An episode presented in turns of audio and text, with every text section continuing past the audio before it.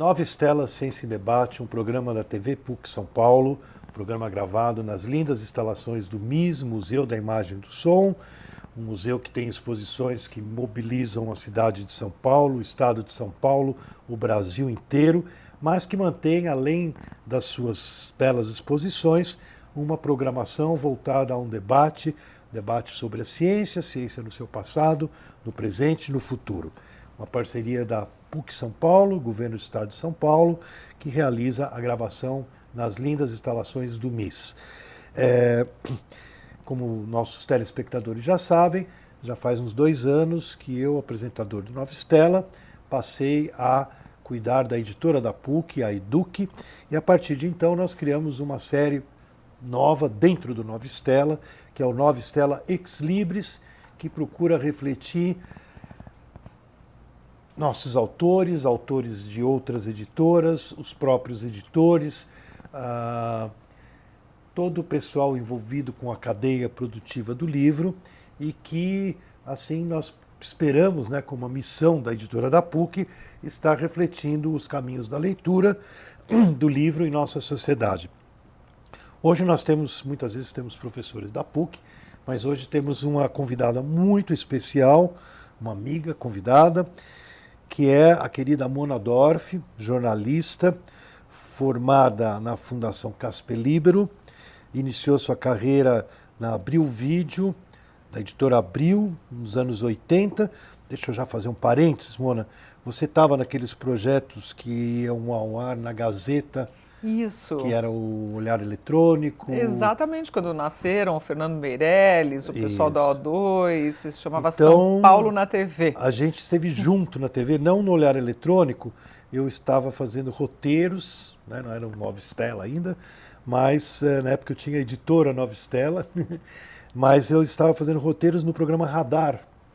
Não Sim. sei se você lembra do Eduardo Abromovai. Claro. Do como chamava o produtor, Gil, Gil, não lembro agora o sobrenome, que ao ar a Mona participou então de um momento muito importante da televisão brasileira, fazer um pouco da história da televisão brasileira, que por curiosidade, né, o fato da Gazeta estar passando naquela época uma crise, a Gazeta abriu um espaço para as produtoras independentes e aí nasceu né, tanta coisa boa, o Marcelo Taz ficou conhecido ali, Fernando Meirelles, como você falou. Paulo Marcum e a Silvia Paulo que apresentavam. As diretas já. Diretas já, eu lembro. Eu lembro exatamente nessa época que a Gazeta tinha esse espaço.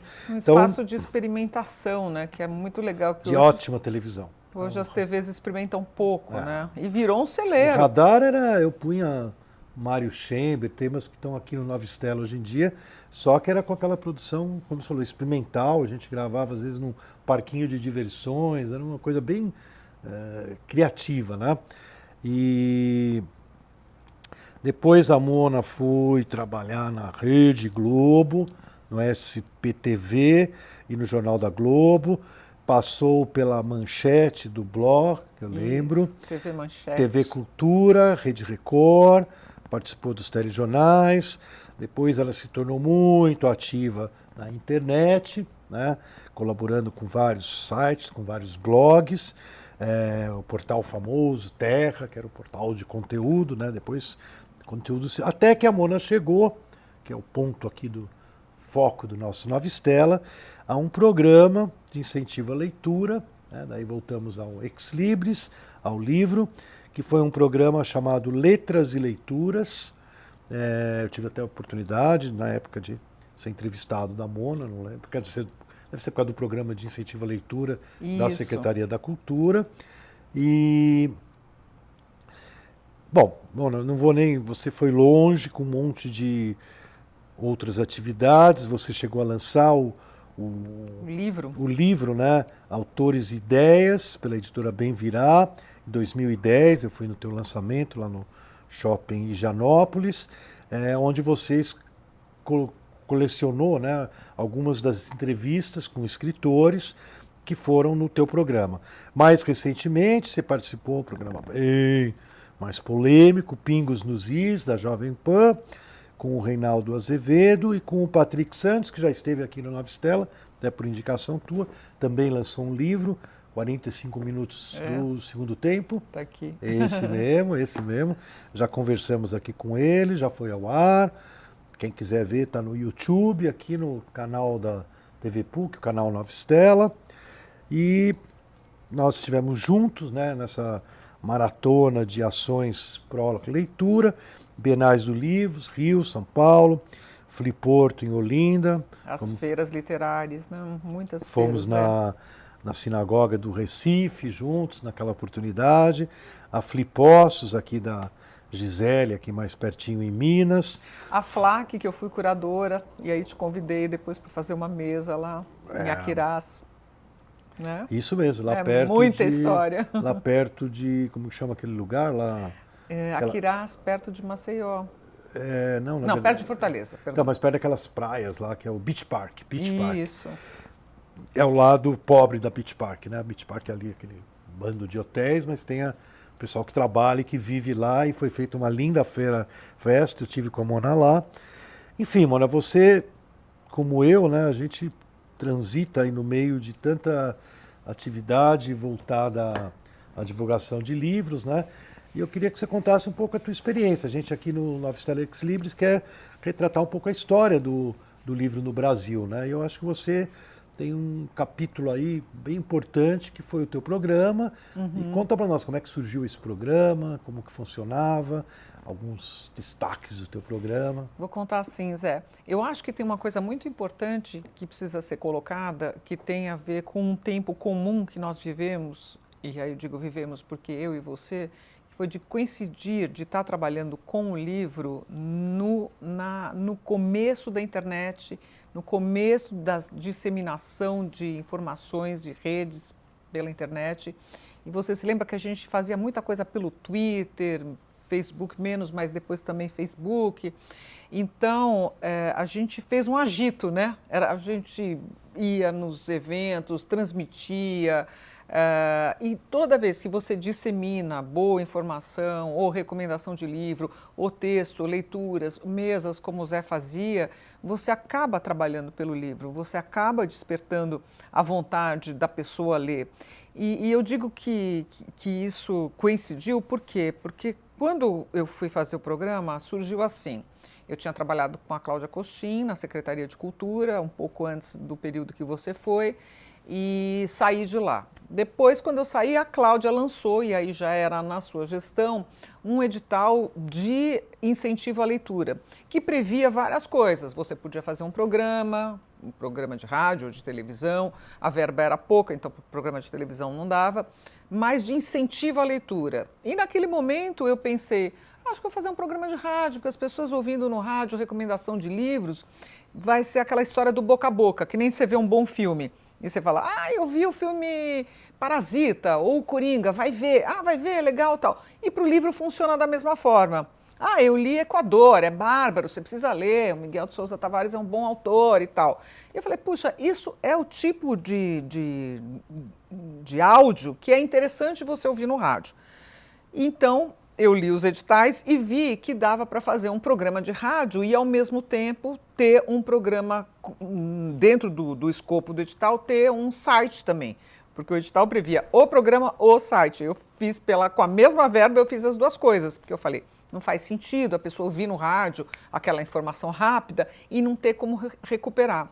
O interessante Zé, é que naquela época o site da Eldorado, onde eu fui propor o acordo, o projeto, era um site praticamente estático. Ele tinha texto e foto. Então, quando eu falei, olha, eu vou entregar para vocês um programa e, ao mesmo tempo, áudios pendurados no site, eles falaram, mas a gente não sabe fazer isso. Eu falei, não, a pessoa vai poder recuperar. Ela ouviu aquela entrevista, ouviu aquela recomendação, ela vai lá e clica. É o podcast, que hoje em dia todo mundo fala, que você recupera a qualquer momento. Hoje tem as plataformas de áudio, que na época não tinha. Você acredita que eu fiz o site, no site que eu desenvolvi com um amigo desenvolvedor particular que me fez quase que de graça, a gente fez um site com os áudios pendurados e fizemos então 500 entrevistas com profissionais e artistas e autores. E aí os autores vendo que tinha um espaço começaram a me procurar e aí eu comecei então a divulgar mais literatura brasileira que eu conhecia pouco, os contemporâneos. Porque eles viam, puxa vida, tem um espaço, tem um programa e tal. E foi muito interessante, porque eu lembro que eu tinha ido propor na CBN. E na CBN, a, a Marisa Tavares, que era então diretora, não é mais, que tinha escrito dois livros de poesia, falou para mim: não, mas você vai colocar no programa, esse programa é feito de acordo com o edital da secretaria. Eu não posso fazer isso, por isso que é veiculação de propaganda do governo. Eu falei, mas essa é a única exigência do edital, é a contrapartida. Eles estão me dando uma verba, eu preciso dizer que eles são os meus patrocinadores. E ela não quis só por causa disso muito interessante que um ano depois ela fez um programa, Tempo de Letras, lá na, porque ela viu que pegava, que era uma boa ideia.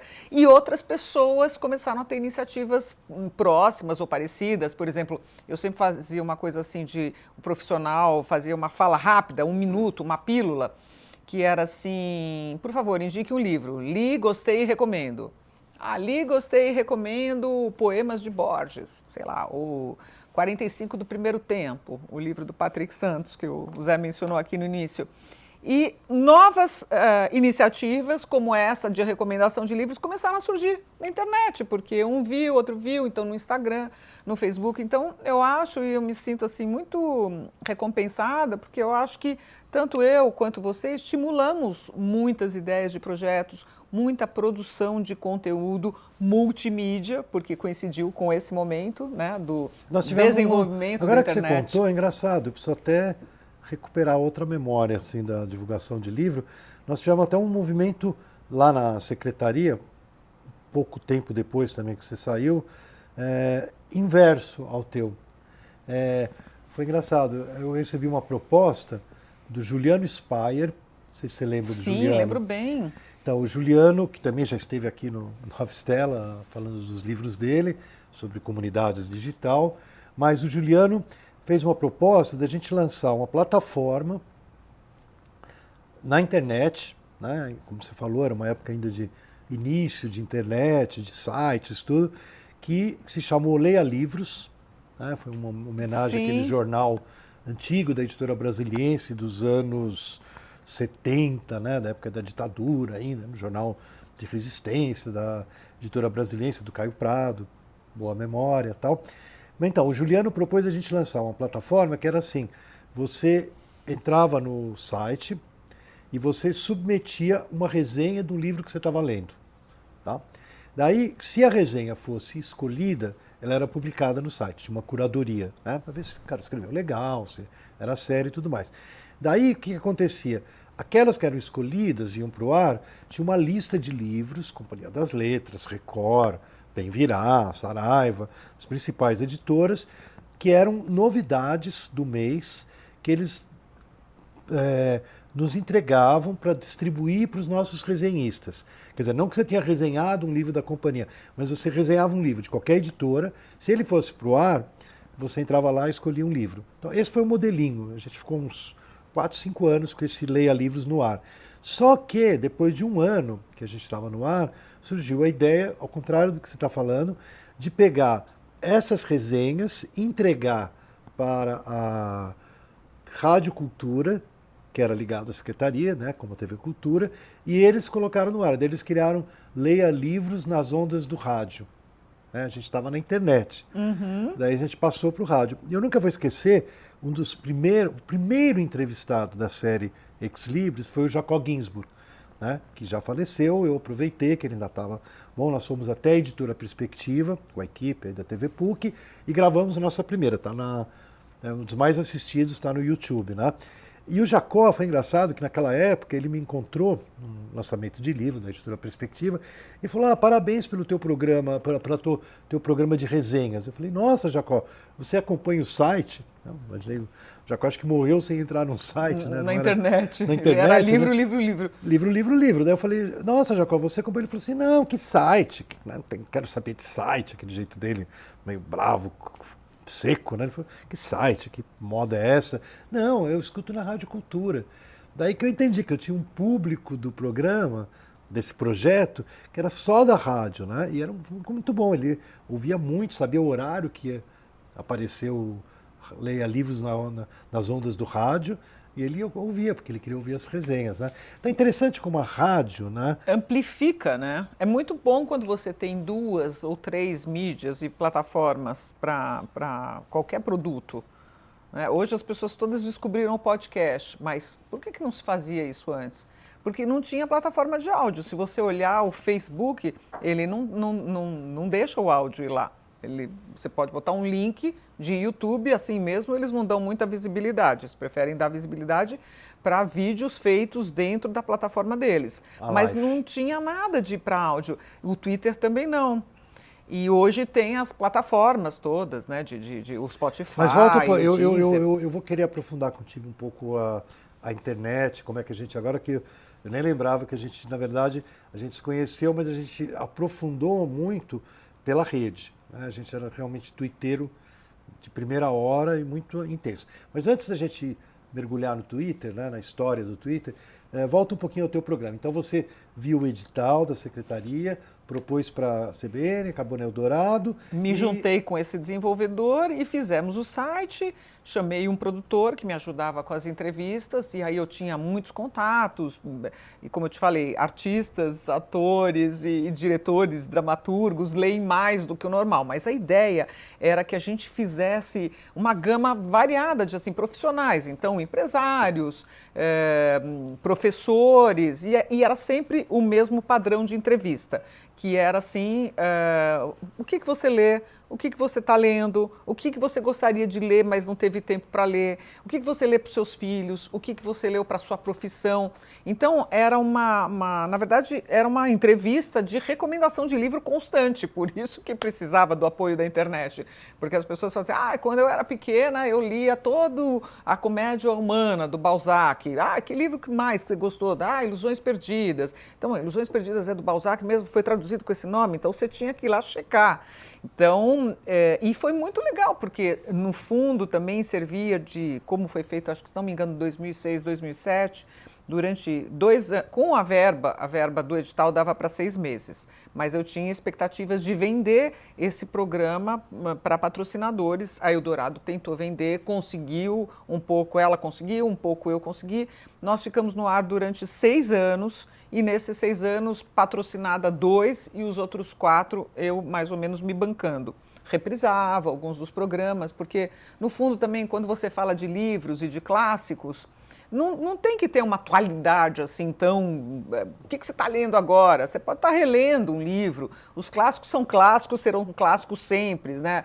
E essas recomendações todas, até hoje, Zé, até hoje as pessoas chegam e falam, mas eu gostava tanto do seu programa, eu prestava tanta atenção nas dicas. E uma vez um menino que trabalhava comigo, Luciano, disse assim: conversando com o vendedor da Livraria Cultura, ele disse que todo mundo chega lá pedindo: cadê o livro que a Mona indicou ou que o entrevistado da Mona indicou? Então funcionava. A ideia do edital de você incentivar a leitura através de um programa e de um site funcionou, o que me deixa muito feliz também.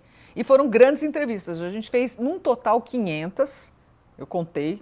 E aí, a editora Bem Virá, que era ligada à Saraiva, estava começando um selo novo, por isso Bem Virá, mas é da Saraiva, me propôs, que era o Thales Guaraci, de fazer um livro. Eu falei, mas são 500 entrevistas, que livro? Vai ser uma bíblia. Aí ele falou, não, a gente escolhe só os escritores, por exemplo, porque podia escolher entre várias profissões.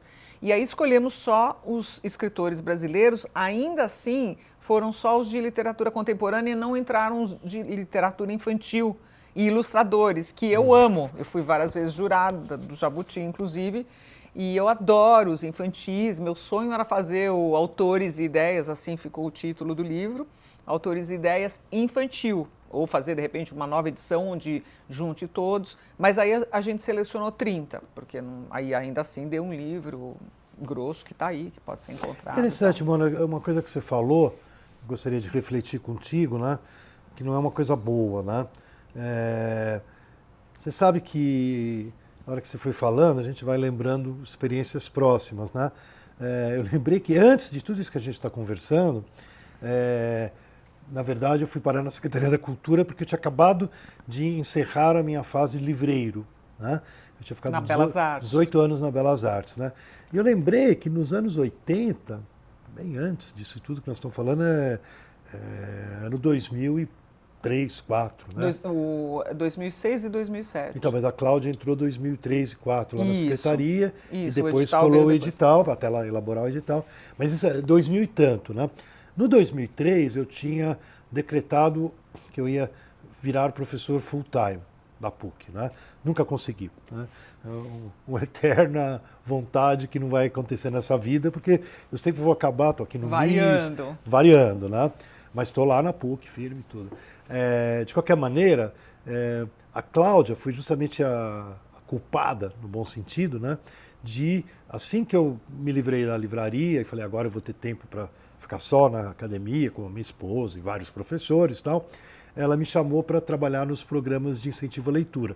Trabalhei com ela no Rio, ah, em São Paulo, depois no Rio, depois um programa da Fundação Tivita, Tocantins, Mato Grosso do Sul, Espírito Santo e Vale do Paraíba. Então, não parei mais, fiquei outras décadas trabalhando em incentivo à leitura. Mas, uma coisa interessante, quando eu estava na Belas Artes, antes da Secretaria da Cultura, antes do edital, eu lembrei o seguinte, teve um período que surgiu a Rádio 89, que era a rádio rock, né? ainda existe, mas naquela época era um must, né? Todo mundo, 89, a, Sim. né, 89 rádio rock, né?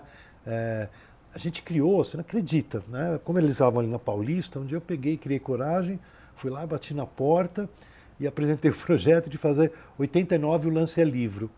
O que, que era? Eram gotas espalhadas pelo dia, onde a gente lia um pedaço de um livro, desde Goethe até os contemporâneos lançados no Brasil, e quem ouvia e ligava no 89, dava o nome, RG, ganhava um livro lá na Belas Artes. Que legal. Então, claro, né, a Belas Artes ficava no, na Rádio 89, que é a Rádio Jovem e tal. Você sabe que eu tive o mesmo problema que você. Eu consegui uma editora, né, a Brasiliense, por acaso, que a gente já mencionou. Depois a Brasiliense ainda teve a Marco Zero, que era uma editora muito diferenciada. E no final eu fiquei vários anos no ar pela rádio. Não tinha patrocínio, eu não precisava Mas de patrocínio, diferente do própria, teu né? caso, para mim era uma ah, promotion da minha loja. Então, para mim, eu ir lá e arrumar escritores, às vezes não precisava nem de escritor, porque eu mandava trecho de livro, eles punham os locutores deles, né, com vozes bonitas e tal, e a gente ficou muitos anos no ar, até que um dia a rádio me pressionou, falou, Zé, a gente não consegue mais manter programação sem patrocínio, né?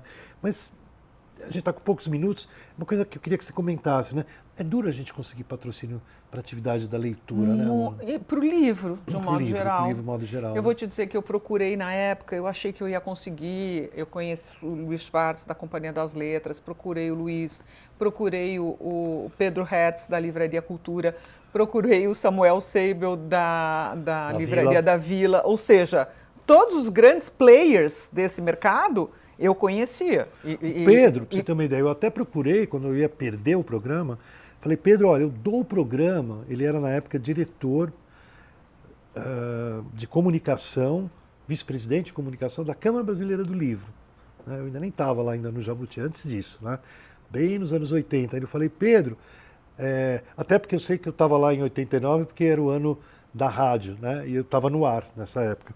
Mas o, eu falei, eu dou o programa para a CBL, tiro da Belas Artes, para não perder o programa na rádio da juventude, do rock e tudo. E ele falou, não, não, não, né, nin- ninguém é engraçado, E, né? e- isso foi uma coisa que sempre me chocou. Eu acho muito bom a gente falar disso, Zé, porque pensa, eh, eles eram os principais players do mercado. Claro que não existia a Amazon, que hoje está aí vendendo um monte de livro, não sei o quê.